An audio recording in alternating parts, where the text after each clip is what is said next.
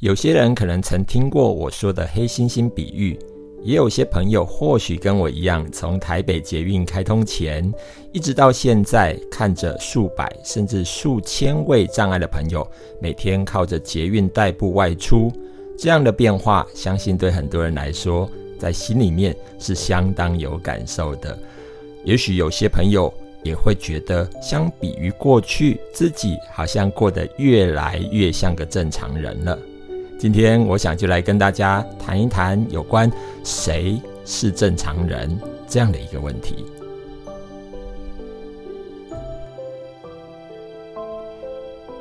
朋友们好，我是盛红。我们经常对于身体不方便或者心理受限制的人，我们称他们叫做身心障碍的朋友。我不知道大家对于身心没有障碍的人。你们会怎么称呼他们呢？是叫做正常人、一般人，还是你有其他更好的称呼方式呢？这让我想到过去的这段时间，我经常到很多地方去演讲。我最喜欢在演讲的一开始播放一段国外制作的影片。这段影片很有意思，它里面描述的是一个虚拟的世界，在这个世界里面，每一个人都是坐着轮椅的朋友。可想而知，在那个世界和我们现在所处的世界一定相当的不一样。比方说，呃，我们在日常生活里面常常会提醒，不管是政府或者是呃一些建设呃的相关的单位，要提醒他们一定要重视无障碍的空间、无障碍的设备设施。可是，在我提到的那个影片的世界里面，那几乎是标准配备，因为。对他们来说，什么是无障碍？符合他们能够活动的空间，自然而然就是他们所需要的，也没有所谓的无障碍的问题。有一天呢，在这个世界来了一个和他们很不一样的人，他是一个用双脚走路的朋友。很不幸的，到这个世界以后，他很辛苦。为什么呢？因为每次要进到房子里面去的时候，他就得要不断的提醒自己，这个门框不像他熟悉的门框这么高。进去的时候得要低头。为什么需要低头？大家想一想，坐轮椅的朋友需要这么高的门框吗？当然可能不需要。那在进了门以后，他也必须要提醒自己，不能抬头挺胸、挺直腰杆。为什么？因为在这个世界里面的屋檐、屋顶也不需要到这么的高度，所以这个朋友在这个世界其实生活的很辛苦，经常撞得鼻青脸肿。在我们的世界看到有需要的朋友，一定会有一群人会特别关注他们，他们就是所谓的有爱心也好，或者是重视一些人权的朋友也好。总而言之，在我们的世界里面，看到需要的朋友，我们就可能会开始发起一些募捐行动，来帮助这些有需要的朋友。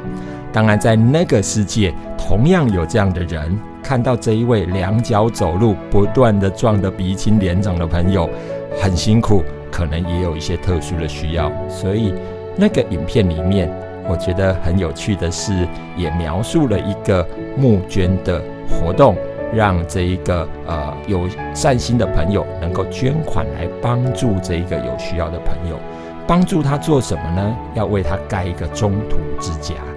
中途之家意思就是他可能可以在这个中途之家里面好好的适应呃跟他过去不太一样的环境。当他适应了以后，再让他到一般的空间里面去活动。这虽然是一个虚构的故事，可是这也让我想到一个很有趣的问题。呃，很多人对于障碍者，我们也许就直接称他叫做身心障碍的朋友；可是对于没有障碍的人，或许习惯上就会称他叫做正常人。可是什么叫做正常呢？是因为人数比较多叫做正常吗？还是因为？他有两只手、两条腿，还有呃两个耳朵，可以说话，叫做正常呢。人数的多寡是决定正常与否的标准吗？这是让我看了这一个影片以后，经常在思考的一个问题。呃，有一句话叫做“物以稀为贵”。我们在这个活动的空间里面，在我们这个世界里，身心障碍的朋友应该算是我们空间里面的少数。可是为什么我们没有物以稀而变得更珍贵呢？这可能是另外一个有趣的问题。或许我们下次可以来谈一谈，为什么在呃这一句话的背后。我们却没有成为那个物以稀、很珍贵而且很有价值的一群。这或许呃跟文化有关，也或许跟很多呃人的心理有很大的关系。我们下次有机会再来聊聊这个问题。呃，也许有些人会说，名称真的有这么重要吗？叫什么真的会影响到人跟人之间的互动，或者人对？于一些族群的刻板印象跟看法吗？其实，呃，各位可能很难想象，我们的语言的背后，它其实充满了很多的，除了寓意义以外，也包括了情感情绪的一些感觉。我举个例子吧，比方说，呃，当我们提到红色，不知道各位。很快的联想到的红色，除了红色本身的那个颜色的想象以外，是不是也能够联想到？诶，讲到红色，好像跟热情、喜气、吉祥、温暖这样的感觉有一些连结呢？再例如说，当我们提到粉红色的时候，不知道大家想到什么？那呃，很多人可能就很快速的就想到了一种浪漫的情绪反应，也许会觉得相当的有青春活力，所以粉红色它也带给人一些想象。好，那我们再来回到跟身心障碍有关的这个部分，呃，我印象最深刻的是过去我们称智能障碍的朋友。当然，过去呃可能有很多种不一样的称呼方式，也许会叫它叫做智能不足哈，或者叫做智能障碍，简称智障。哇，讲到智障，好像就有一点点感觉喽。可是后来我发现，在我们的环境里面，有一个很有意思的称呼方式，叫做喜憨儿。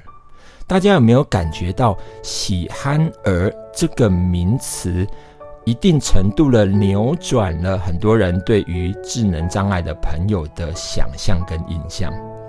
我有时候有点开玩笑的说，早期哦，在我小的时候，那个时候，呃，可能也许讲到智能障碍，啊，那那个年代大概是在民国六七十年的那个时候，啊，讲到身心障碍的时候，可能很快的就会有一些意向。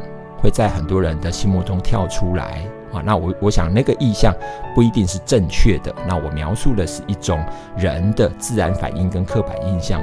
我记得在那个时候有一些呃朋友提到智能障碍，他们就会分享给我一个想象哦，智能障碍就是流口水啦，挂着鼻涕啦，好像身上也有点脏脏的这种味道，或者是啊这个脏污存留在他的衣服上。好像都是一些比较负面的一种感受。那我常开玩笑说，你能够想象这样的朋友，如果你还维持这个想象，这样的朋友，他要做面包给你吃，他要做饼干给你吃，你会想买吗？所以我觉得那个时候有一个很创新的名词，把智能障碍。翻转成另外一个形象，叫做喜憨儿，又欢喜又有一点公公憨厚，哇，这样的感觉呢，就突然间变得很很开心，而且呃很淳朴的这种感觉就出来了。这样的人，喜憨儿又欢喜又憨厚的人做的面包、做的饼干，我们就觉得好温暖、好棒。所以语言它有没有一些力量？我相信语言本身是有一些力量的，因为它可以翻转人跟人之间的想象，但是当然，喜憨儿，我也要说，它似乎也框架了一些呃，我们对于智能障碍朋友的想象。也因为这个儿儿童的儿，或许呃，也一定程度的影响到社会大众对于智能障碍的朋友的一种理解。不管他是五岁、十五岁、五十岁、八十岁，他都是儿。所以，呃，我们常常在很多的社服活动、社服团体里面会听到这样的称呼啊，会称他叫做呃智能障碍的孩子。当然，你也会说，嗯，对父母来说，不管他几岁都是孩子啊，这有什么好说的？可是问题在于，很多的志工、很多的呃社服伙伴，或者是呃我们的社会大众，看到这一些朋友的时候。好像跟他的智能产生了一定的连结，好像跟这个儿也产生了一定的连结，所以不管他几岁，我们都觉得他是个孩子。这几年，当然在我们的社普团体有一些翻转，开始会谈谈他们这些智能障碍的朋友也能够自主的去做决定，所以会有很多的智能障碍的青年的一些培力计划。比方说这个至亲的培力活动等等，我觉得这是一个很好的过程，也是一个很有前瞻的想法啊。因为呃，我们过去很成功的翻转了智能障碍对于一般人在心里面的想象，把那个看起来很负面的一种意象做了一定程度的翻转。那接下来是不是还有另外一个翻转，就是要让？社会大众知道，其实他也是一个完整的个体，只是他的决定方式、他的决定过程跟我们其他的伙呃其他的朋友不太一样，只是这样的差异而已。好，那我们谈到了语言的一个呃对人的感受，就会回到我刚刚说的，当我们心里面不管有意或无意。称呼没有障碍的朋友叫正常人的时候，那我不知道这样的背后的意向会带给社会大众也好，或者是我们自己障碍朋友也好，会有什么样心里面潜意识的影响？当然，除了语言本身会有一些影响以外，习惯也是一个很重要的影响因素。什么意思呢？呃，我举一个在《庄子》里面提到的一个很有意思的寓言故事，来跟大家分享。这个寓言故事呢，是在《庄子》的“德充福”这个篇章里面，“德”就是德性的“德”，充足的“充”，符号的“符”。这个篇章里面有很多呃，看起来跟一般想象中的人。所谓的正常人不太一样的一些人物啊，那以后有机会我们再来跟大家分享这些人物的一些有趣的一面。那在德充福这个篇章里面呢，提到了有一个呃，有一个这个当时的的这一个朋友啊，他特别跑去找了这个呃卫灵公，好，跑去找卫灵公，这是一个什么样的人呢？他有驼背，又歪嘴。又跛脚，这样的一个人呢，他跑去找卫灵公。那见了卫灵公以后呢，当然他们相谈甚欢，而且卫灵公也很喜欢这个人。慢慢的、慢慢的，这个卫灵公有一个很自然的反应，看习惯了这个驼背、歪嘴又跛脚的这个人，脖子又短短的这一个人，看久了以后，他突然有一种很奇怪的感觉。看到别人，看到所谓的一般人或者是正常人的脖子，会特别觉得，诶，他们的脖子怎么这么的细长？因为他已经习惯了这一个驼背、歪嘴、跛脚、脖子又短的人，已经很喜欢而且习惯这这个人的形象了。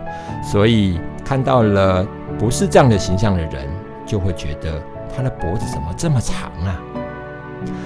也许这是一个寓言的故事，但是我也想让大家回想一下过去，在有捷运之前，和开通了捷运以后，在我们的社会到底有什么样的改变？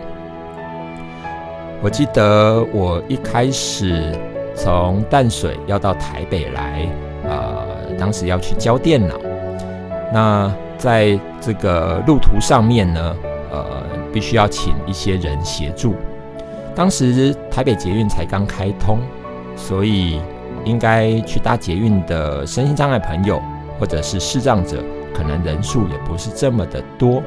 或许对一般社会大众来讲，看到视障者的机会也不是这么多。我就记得有一次我要去搭捷运，就走在淡水的捷运站。那个时候我对环境并不熟，所以我想要找路人告诉我。他们的入口啊，这个捷运站的刷票口到底在哪里？对我来说，当然得要用耳朵来听，听听看旁边有没有人经过。那我透过声音来做一个简单的判断，然后去找这一些人来协助我。当时有一个穿着高跟鞋的，应该是女生吧。我想穿高跟鞋“扣扣扣”的这个声音，直觉判断应该是一个女士，一个女女性朋友。所以我听到这个声音以后，就往那个方向移动。那这个高跟鞋的声音呢？它的速度原来是“ c 扣扣扣”，换句话说，它应该是慢慢的散步的方式在往前走。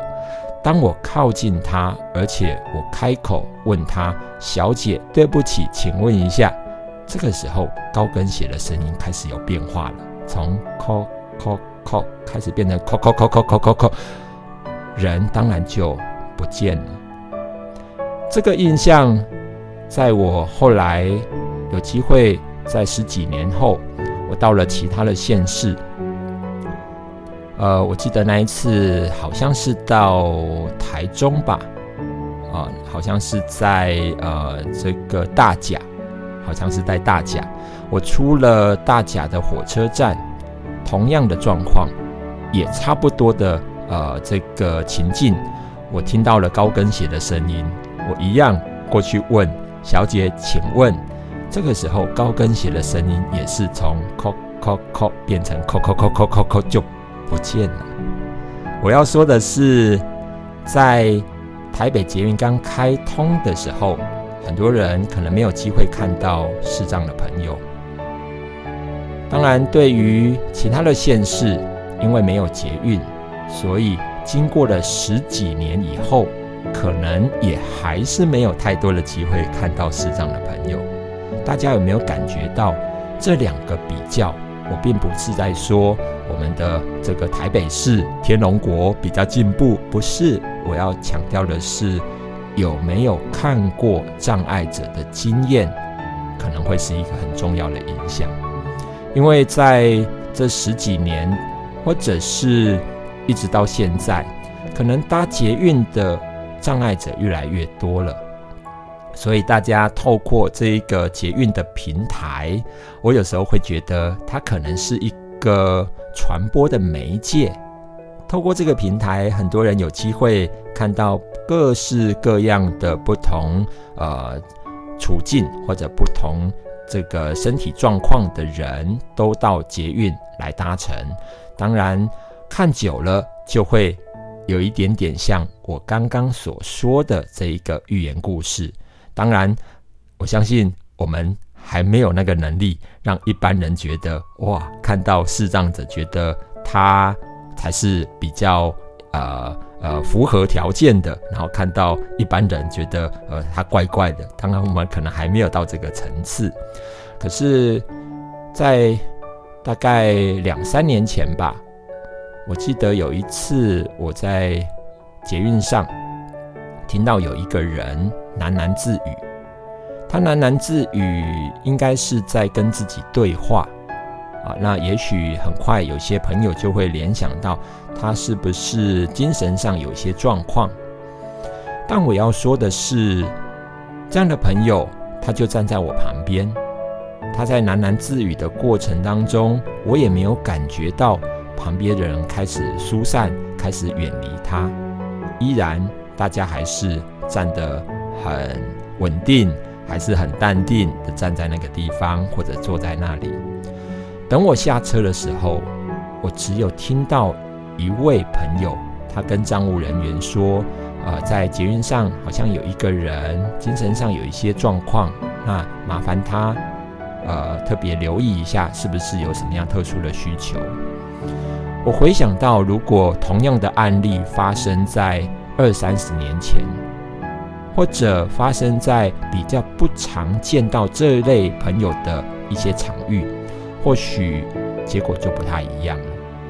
我们也可以想象，也许就开始有些人盯着他，这个人怪怪的，然后就开始往旁边疏散，就开始远离他。于是乎，整个车厢本来是很拥挤的，突然间变成只有他一个人站立在那里。这或许就是时代的改变吧。我在很多的场合常常喜欢用一个黑猩猩的比喻。来跟大家分享。当然，这个黑猩猩的比喻，它就是一个比喻，想要让大家理解我们要怎么样看待自己，也要怎么样让一般社会大众来用比较合一的眼光来看待我们。当然，我们用合一的眼光来看待自己，这有牵涉到很多我们自己的自我肯定的问题。同样，我们在后续的啊节目当中也会来跟大家分享。